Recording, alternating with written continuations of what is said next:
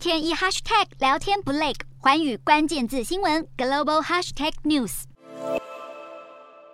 大批愤怒的示威者一窝蜂闯到议会大楼前纵火，宣泄对政府停摆、国家经济陷入困境的不满。利比亚各大城市在当地时间一日都爆发大规模示威活动，从位于西部的首都蒂利波里一路延烧到东部港城托布鲁克。而联合国也随即在二日谴责示威者闯入国会的行径，强调暴力行为不可容忍，并要求当局维持秩序，避免冲突升温。自从二零一一年强人格达费的政权被推翻后，利比亚便陷入长期的内战。国家分裂为东西两大势力，他们长期以来陷入对峙状态，导致政府停摆、经济衰退以及能源与物价飙涨。而双方近期又再次宣布无法在公民选举以及共组政府方面取得共识，让全国民众早已按捺不住的怒火瞬间爆发。为了化解利比亚政治危机，联合国今年六月份派遣代表试图居中调节，但最后谈判破局，让国内严重分化的政治问题依然无法获得解决。